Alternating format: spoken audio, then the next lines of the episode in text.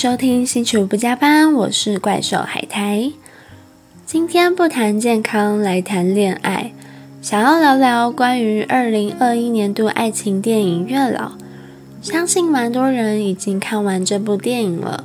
想分享我的观后感。为了做 podcast，我其实还有二刷，主要是因为二刷的那一天，月老的演员们有来电影院。看到他们本人真的很瘦，跟剧照一模一样。演员们站在荧幕下方，观众对于电影的疑问及感想可以询问他们。只是后来可能要跑其他场次，演员待的时间很短暂，觉得很可惜，互动较少，没办法听到很多分享。先来说一下为什么挑这部片。我本身很喜欢看爱情的电影，加上有一天在电视上听到韦礼安唱的主题曲《如果可以》，听完觉得这首歌也太高亢了吧，可是又很好听。查了一下，发现是电影《月老》的主题曲，因此对这部片先留下了印象。之后到达微秀影城时，在抉择要看漫威的《永恒族》还是《月老》的时候。突然感觉今年漫威的作品，除了蜘蛛人有看头之外，好像也没有特别的突出，就凭直觉选择月老。因为很久没有看电影了，这次看月老时，真的觉得有一些视觉效果需要到电影院的荧幕看才有震撼的感觉。现在怪兽海苔要开始分享电影的内容，可能有点长，也有剧透。请斟酌聆听。月老主要在说，男女主角是青梅竹马，经历一些波折，终于在一起。有一天，男主角阿伦在树下准备求婚的时候，还没有等到女主角小咪的回答，阿伦就被打雷击毙，意外过世了。他过世之后，来到阴间报道。地府的人开始帮阿伦申办手续。阿伦拿到黑白念珠手环，那个手环代表这一生的功德。黑色表示业障，白色表示阴德。因为阿伦黑色的念珠特别多，虽然可以投胎转世，但可能没办法顺利投胎为人。为了消除黑色念珠，累积阴德。唯一的补救方式就是担任神职，有一点像考公职的概念，可以选择待在土地公、送子观音、死神、月老等等的众神。简单来说，就是在神明旁边做事，可以帮助自己消除业障，然后投胎转世为人。于是阿伦选择月老这个神职。因为需要两个人一组才能牵红线，阿伦就与同样是选择月老的 Pinky 变成搭档，一起通过考试，展开为阳间男女牵红线的姻缘故事。由于阿伦是遭受雷击死掉，所以他忘记生前的记忆。某一次，阿伦与 Pinky 出任务的时候。阿伦生前养的狗闻到了它的味道，狗狗一眼就认出阿伦，立马飞奔过去。当阿伦看到狗狗与出来找狗的小咪时，才完全恢复记忆，想起小咪是他生前最爱的女生。这里我觉得是电影中很感动及高潮的地方。后来月老神职团想要帮小咪牵红线，始终都没办法成功，是因为小咪对阿伦的爱强烈到会烧毁无数个姻缘线。最后为了保护小咪，阿伦利用姻缘的力量，亲自将心爱的小咪与另一个男孩牵上红线。阿伦知道，即使在另外一个世界不能再与小咪相爱，也想要守护对方。就算小咪跟别人在一起，也希望小咪能够获得幸福。电影的后半最惊人的反转，就是小咪其实有阴阳眼，他看得见阿伦，但他不能让阿伦发现。不然害怕这个能力会消失。所以小咪为了继续能看见阿伦，只能装作视而不见。所以当阿伦知道一切，但最后必须牺牲自己，亲手终结与小咪的爱情时，这里是电影里另一个揪心且悲伤的片段，表现出深爱的彼此却阴阳两隔的无奈。电影中还出现鬼头城反派，这个角色是由马志祥主演。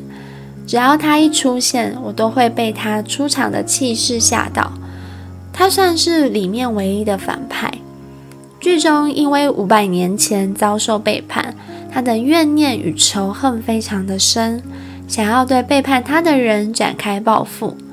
因此，鬼头城的怨恨与阿伦永恒不渝的爱是月老这部电影两个鲜明的对立，运用爱与恨两个极端的方式。表达心里最放不下的那一面。以上大致是电影的内容。看完之后，真的觉得九把刀作品的男主角非常适合柯震东诠释，能够把热血、直率、搞怪的性格演得很有趣，以及跟两位女演员宋云桦及王静的互动也很有火花。现在要来提印象最深的部分。当然就是狗狗的片段，狗狗对主人狂奔，那最真诚和真挚的情感，看到后真的是马上哽咽，回家立马拥抱我家的猫小孩。我想电影除了表达九把刀对自己狗狗的思念，还有就是希望我们能够珍惜与它们短暂的缘分。我们都知道狗狗、猫猫的寿命大概只有十几年。所以每次看它们年纪越来越大，感觉到它们的生命在进入倒数。除了把握相处的时间，也要多制造回忆，减少遗憾。看完电影后，想更了解月老的故事内容，就看了一下这部小说，意外发现阿伦与小咪的情感，还有阿伦与 Pinky 他们在担任月老神职发生的火花。三个人淡淡且微妙的三角恋，在小说中的描述比电影精彩很多。我觉得看完电影之后再回去翻小说，能够补足许多电影里面没有看过瘾的爱情故事，而且小说的内容更在凄美一些，跟电影有蛮大的区别。我个人比较喜欢小说的部分，而且还在小说里发现了一个彩蛋。原来月老的小说跟等一个人咖啡的小说是有相关联的。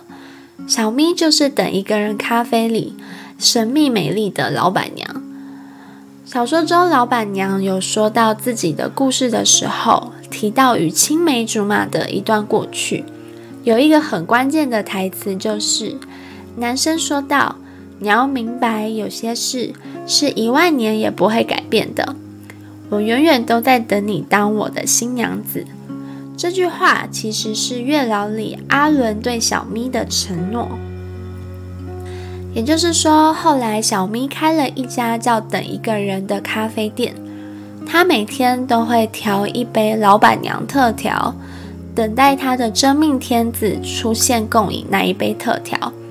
最后的结局是，小咪的确有等到那一个人，那个真命天子。带着天上另一个他的祝福，也就是阿伦的祝福，成为相伴小咪后半辈子的伴侣。我觉得很可惜的是，两部小说是有相关的，但两部电影的故事是独立出来的，没有关联性。